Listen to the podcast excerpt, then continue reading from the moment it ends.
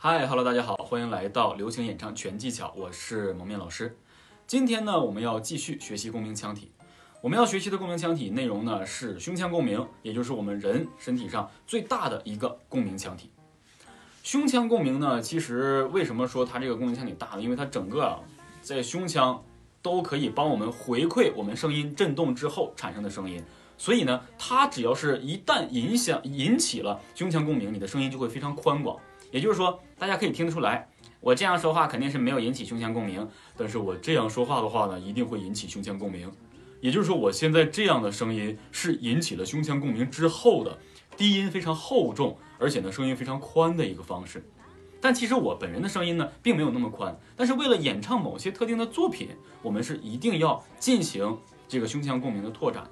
首先，我们来说一下胸腔共鸣它是怎么样一个共鸣原理，因为我们讲过，被动共鸣的时候，被动共鸣就是我们没有主动去控制的时候，你唱到低音的时候，胸腔共鸣自然。它的振动呢就会多一些，因为什么呢？你唱到低音的时候，这个声音的振动频率跟你胸腔的共振的频率是吻合的，大部分都吻合的，所以胸腔共鸣会在你唱出低音的时候共鸣特别强。那其实是这样的，当我们演唱低音的时候呢，自然的喉呃喉位会下落啊，把喉位落下来之后，你的胸腔就会怎么样？因为喉位下来之后，喉管撑开，撑开之后呢，向下的通道呢会更加什么，输送的这个声音会更大，然后声音进里面之后震动一圈之后再回来跟你的张嘴一起再吐出来，所以它是这样的一个过程。但是我们之前在一些基础练习的时候呢，其他的专栏基础练习里教大家如何控制喉位，对不对？当你喉位下拉的时候，声音会很很粗很宽，因为什么？喉管被撑开了。然后声音落下来的更多，对不对？看，嗯，对吧？所以喉管拉开之后，胸腔共鸣会更多。那也就是说，我们在做胸腔共鸣的时候，一定你前提是掌握好什么喉位下落的技能啊哦。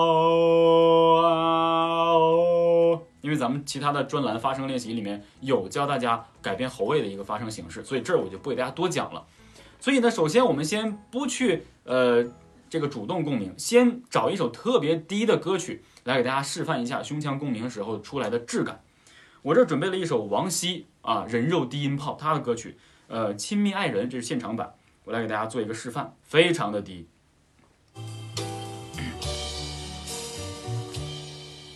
今夜还吹着风，想起你好温柔，有你的日子分外。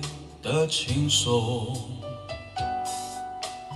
也不是无影踪，只是想你太浓，怎么会无时无刻把你梦？爱的路上有你，我并不寂寞，你对我那么的好。这次真的不同，也许我应该好好把你拥有，就像你一直为我守候，亲爱的人，亲密的爱人，谢谢你这么长的时间陪着我。亲爱的人，亲密的爱人，这是我一生中最兴奋的时分。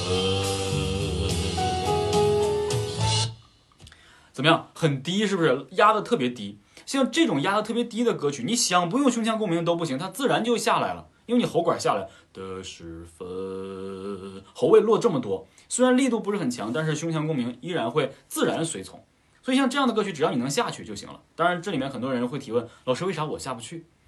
低音呢？我们之前在这个答疑的这个视频栏目里面跟大家说过，低音呢天生的，有就有，没有也不要硬练啊。我只是给大家用我最低的音来去示范一下胸腔共鸣的自然随从，这样呢就比较容易。你就像我们演唱这个陈奕迅的，呃，陈奕迅有一首歌曲叫《好久不见》，对吧？这首歌曲啊，就充分的利用了这个胸腔共鸣，因为什么呢？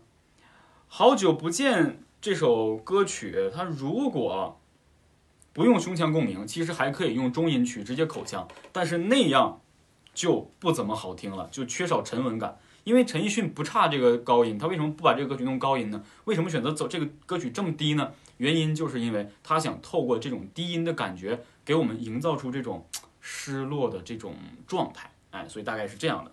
那接下来呢，我来为大家示范一下这首歌曲的主歌部分。好，我来到你的城市，走过你来时的路，不用胸腔啊。想象着没我的日子，自然的这是，你是怎样的孤独？不是不好听，但用胸腔更好。拿着你给的照片，熟悉的那一条街，只是没了你的画面，们回不到那天。好，所以这个就是咱们胸腔共鸣的一个整体。为什么像这样淡淡的歌曲落下来，胸腔共鸣特别好听？你看，喉管落下，哦哦，我来到，看喉位下来，你的城市，走过你来时的路。哎，找到这种感觉去进行演唱，这才是胸腔共鸣应有的对你歌曲渲染的一个点。刚才呢，这都是因为歌曲低耳或者说在中音区以下，我们所运用出来的这个胸腔共鸣的一个整体运用，这个不难，在低音区嘛，这个胸腔共鸣比较容易控制。但是很多人可能问老师，那胸腔共鸣之前你讲过如何来主动运用，主动运用胸腔共鸣，那也就是说，我们反过来，胸腔共鸣不光只在低音，还可以提到高音。像这样的话呢，不是不可以，也可以给大家示范一下。这里面呢，我选择一首歌曲哈，我我选择一首歌曲，啊，这里有韩磊老师的一首《等待》，我先给大家示范啊。示范完之后呢，我再跟大家去细细的去讲。我为什么还在等待？我不知道为何仍这样痴情，凝滞辉煌过后是黯淡，仍期待着把一切从头来。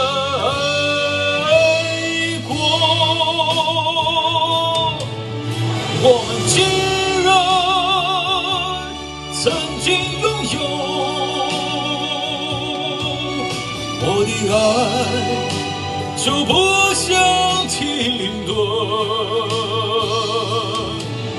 每个梦里都有你的梦，共同期待一个永恒的春天。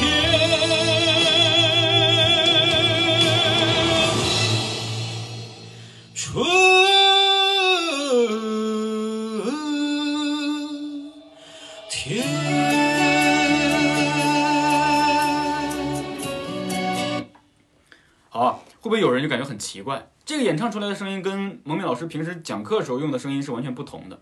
这就是整体这首歌曲，我全都挂到了胸腔上面，其他的腔体都没有用，一全都在胸腔。唯独就是说，可能在高音区的话，鼻腔也会跟着自然介入，这是我没有办法去把它去掉的，直接胸腔更多，然后其他的腔体特别少，而且胸腔特别主动。胸腔共鸣，只要你用到了，无论是低音还是高音，都特别宽。所以像这样的话呢，我只是给大家做示范，我并不推荐大家去完全套用，因为毕竟我之前也教过模仿唱，所以像韩磊老师这样的声音，咱们是可以去进行模仿的。模仿就是在哪儿？模仿就是共鸣腔体，声音的基础，也就是声带基础振动，我们是改不了的，怎么振动就怎么振动。但是共鸣腔体我们可以选择，像今天的胸腔共鸣就可以运用到这样的歌曲。那也有很多人说，老师是不是唱歌声音粗的人都是胸腔共鸣？这里面只对一半，啊，就是说唱歌比较粗，肯定胸腔共鸣的运用是比较粗。当然还有一些人，他声带就是这个比较厚重，就比较粗。你比如说像张宇老师，他的声音呢不只是胸腔，其实他还靠后，他是胸腔接壤着喉咽腔，然后这样从后这样贯穿过来的。你像韩磊，韩磊老师演唱就是我为什么。等张宇老师他有鼻咽腔后面再接壤到额头腔，就是我为什么？这是张宇老师，所以不是说不是说声音粗就都是胸腔共鸣，只是含有，但还有其他的位置啊，还有其他的位置。另外还有一个我要跟大家去说一个概念哈，有很多人呢界定不了高低，他认为声音粗的人唱歌都低，这是一个错误概念。通过我刚才拿胸腔共鸣唱这个等待，大家就听到了。我胸腔共鸣可以一直唱到高音，所以请大家一定要记住，不是声音粗的人都没有高音，或者说他唱的都是低音区啊，只是他的声音和共鸣腔体运用是不同的啊，所以请大家一定要记住这一点。那所以呢，今天我现在就透过这个练习，让大家了解了胸腔共鸣和胸腔共鸣大概用在歌曲的哪个位置，用到什么样的歌曲里面去，和大概怎么去控制。所以呢，希望大家能透过呃蒙面老师这一课呢，来了解到胸腔共鸣，知道胸腔共鸣应该用在哪儿，然后呢会产生什么样的效果。当然有很多问题的话呢，大家也可以给蒙面老师留言，我会呃为大家做这个解释。好了，今天的这节胸腔共鸣呢，咱们就到这儿，咱们下节不见不散，拜拜。